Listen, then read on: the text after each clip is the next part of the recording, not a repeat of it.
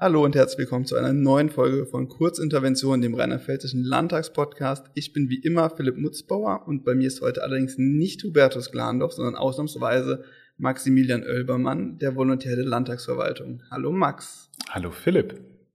Max, du hast heute die verantwortungsvolle Aufgabe, zwei Themen aus dem dieswöchigen Plenum vorzustellen. Das ist ja eine Aufgabe, die normalerweise Hubertus immer sehr gut wahrnimmt. Um was geht es denn heute? In diesem Plenum geht es unter anderem um die Änderung des Abgeordnetengesetzes und des Fraktionsgesetzes sowie auch um die Änderung des Hochschulgesetzes. Außerdem sprechen wir heute mit der Landtagsabgeordneten Lisa Marie Jecke. Sie und ihre Fraktion sind in dieser Wahlperiode erstmals im Landtag und genau darüber wollen wir auch sprechen, nämlich darüber, wie es ist, neu im Landtag zu sein. Und mit dem Gespräch fangen wir es auch direkt an.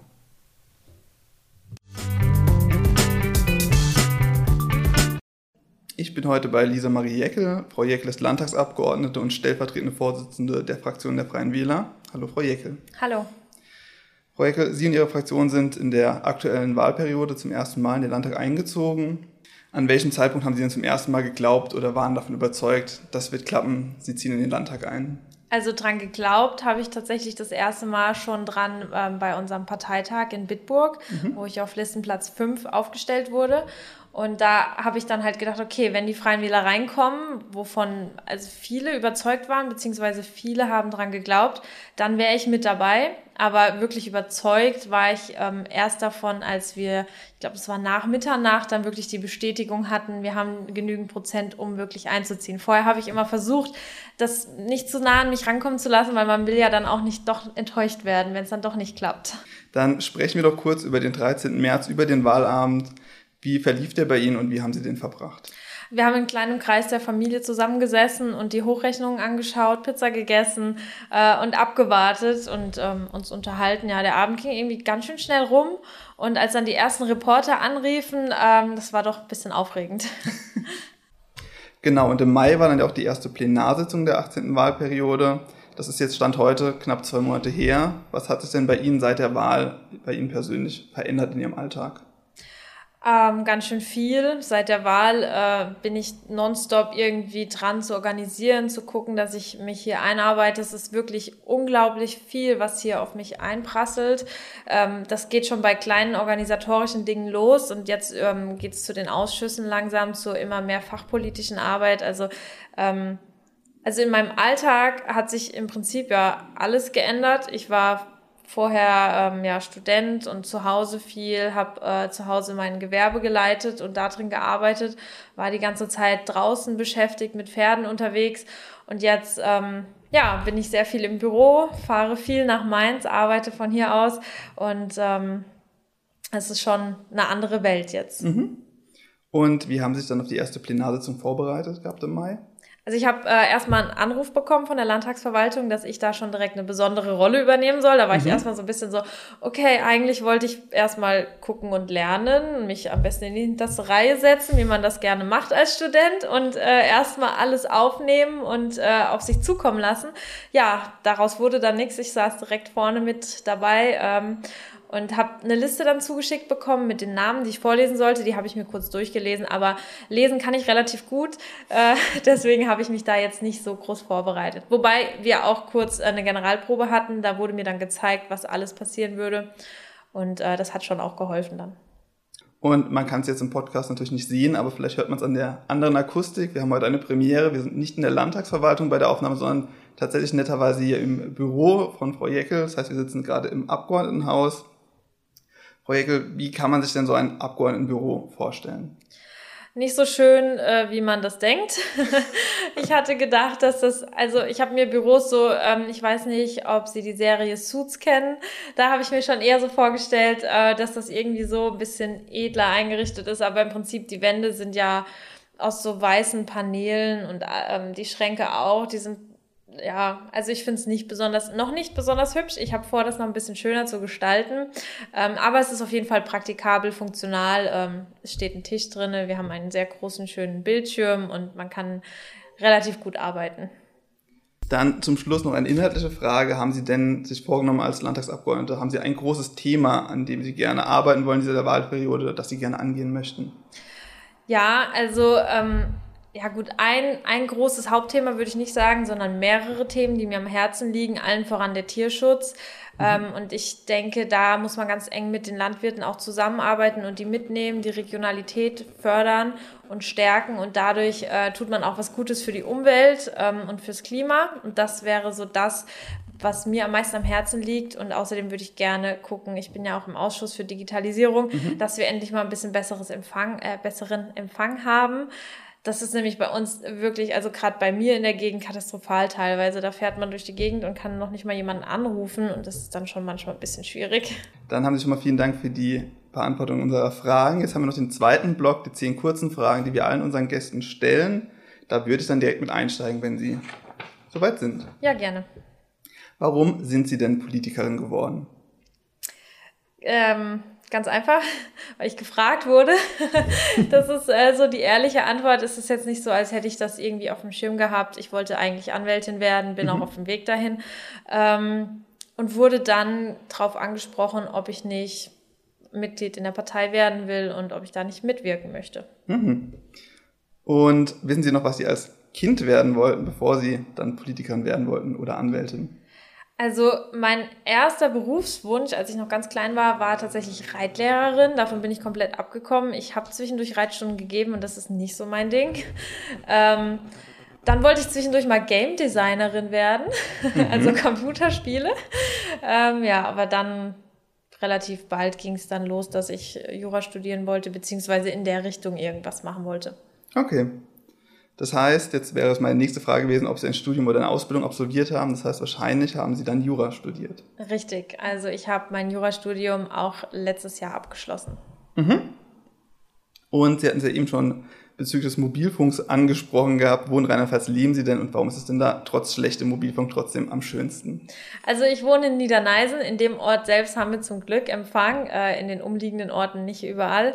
Ähm, und am schönsten, also ich finde es ein bisschen vermessen zu sagen, da ist es per se am schönsten. Ich wohne da sehr gerne. Ähm, ich mag die Leute da sehr gerne. Meine Familie ist dort und ähm, die Landschaft ist auch sehr schön. Also man kann da sehr, sehr gut ausreiten mit dem Pferd. Aber ich denke, es gibt sehr, sehr viele andere schöne Orte, auch in Rheinland-Pfalz. Also wir haben ja wirklich sehr viel Glück mit der Natur hier in unserem Bundesland, würde ich sagen. Das stimmt auf jeden Fall. Gut, dann kommen wir zurück zum Thema Politik. Wovon gibt es denn Ihrer Meinung nach in der Politik zu wenig und wovon zu viel? Zu wenig, ähm, ich würde sagen, zu wenig Transparenz und Bürgernähe. Ich glaube, ganz viele oder zu wenig Vermittlung irgendwie zwischen den Politikern und den normalen Bürgern, sage ich mal, weil ganz, ganz viele Leute wissen überhaupt nicht, was hier so passiert und können die Entscheidungen oft auch nicht nachvollziehen, die hier getroffen werden. Und ich denke, da müsste man irgendwie einen Weg finden, ähm, die Leute mehr mitzunehmen, einzubinden und dass sie auch verstehen, warum welche Entscheidungen getroffen werden. Und zu viel, ja, ist, ist oft zu viel um den heißen Brei rumgeredet, denke ich. Und dann nochmal einen ganz starken Themenwechsel. Was ist denn Ihr liebstes Buch, Ihr liebster Film, Brettspiel oder Videospiel und warum? Okay, da muss ich mal ein bisschen länger überlegen vermutlich, weil also ich bin sehr, sehr vielfältig, was das angeht. Mhm. Ich habe ganz viele Bücher, die ich unglaublich toll finde und gerne lese. Ähm, zum Beispiel als Kind habe ich immer das Lied des Meeres gelesen. Es ist so ein Kinderbuch. Das habe ich, glaube ich, insgesamt zwölfmal gelesen. Also das würde ich sagen, das ist das, was ich am häufigsten gelesen habe. Ist halt auch nicht so ähm, dick. Aber ansonsten lese ich wirklich sehr viele Bücher gerne. Unter anderem auch ähm, Twilight. das habe ich auch sehr, sehr gerne gelesen. Es kam gerade raus, als ich äh, Teenager war. Und das, ähm, würde ich sagen, ist nach wie vor eins meiner liebsten Bücher. Ähm, aber die Filme mag ich nicht. Dafür die Filme von, ähm, wie heißt das nochmal? Die Tribute von Panem, auch eins meiner Lieblingsbücher. Und die Filme sind wirklich gut. Das würde ich sagen, sind eins meiner Lieblingsfilme. Oder auch Django Unchained. Das ist ein ganz krasse ähm, Gegenteil quasi. Den Film gucke ich auch sehr gerne. Oder Avatar habe ich auch geliebt, als er im Kino war. 3D, das war toll. Ähm, Brettspiele spiele ich gerne Risiko. Ähm, oder Monopoly spiele ich auch gerne.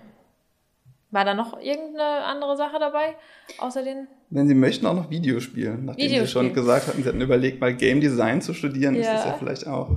Ja, das stimmt, das stimmt. Also ich habe äh, tatsächlich früher immer die ganze Reihe Abenteuer auf dem Reiterhof durchgespielt. Äh, das ist so eins der Sachen, die habe ich in meiner Kindheit die ganze Zeit, da gibt es sechs Teile von, die habe ich geliebt, finde ich immer noch toll. Und äh, Sims habe ich auch sehr gerne gespielt. Aktuell, was heißt aktuell, habe ich auch schon seit Wochen nicht mehr geschafft. Zeitlich leider ähm, spiele ich Kingdom Come. Das ist auch, mhm. das ist ein aktuelleres Spiel. Ähm, das spiele ich auch ganz gerne. Und haben Sie noch ein Hobby, von dem Sie uns berichten wollen?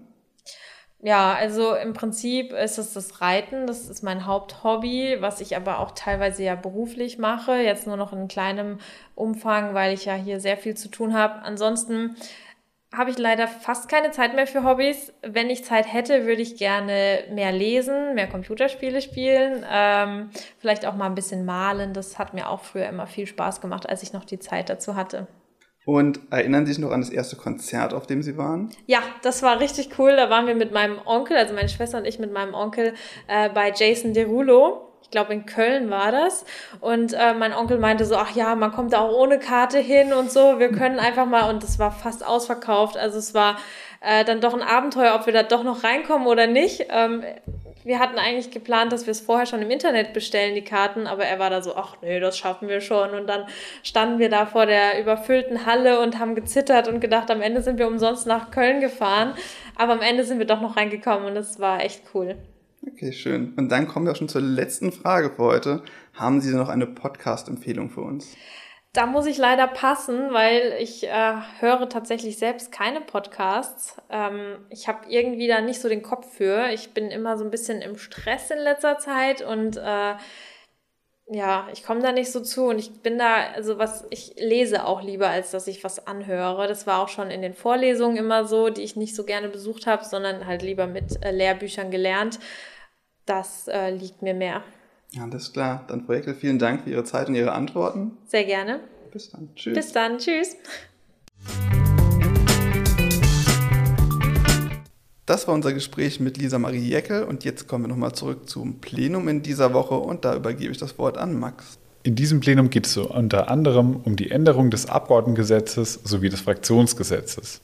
Dabei sieht der Gesetzentwurf vor, dass die monatliche Grundentschädigung für die Abgeordneten des Landtags Rheinland-Pfalz angehoben wird.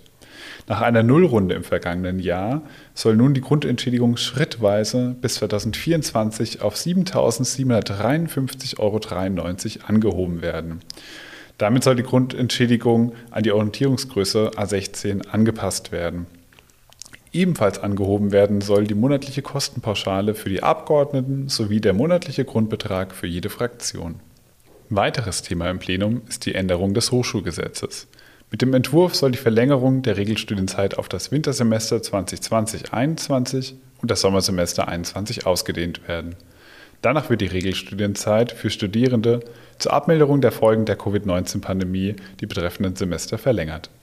Das ermöglicht den Studierenden unter anderem eine Verlängerung ihres BAföG-Bezugs. Für künftige Semester, in denen Auswirkungen einer Pandemie oder vergleichbare Umstände zu erheblichen und längerfristig andauernden Einschränkungen des Hochschul- und Wissenschaftsbetriebs führen, ist eine Verordnungsermächtigung des zuständigen Ministeriums vorgesehen. Dieses kann dann mittels Rechtsverordnung eine Verlängerung der Regelstudienzeit bestimmen. Vielen Dank, Max, für die Informationen zum Plenum und für die Unterstützung in dieser Folge. Wir sind dann auch schon wieder fertig für diese Folge. Wir hören uns beim nächsten Mal und bis dann. Bingo! Bengo.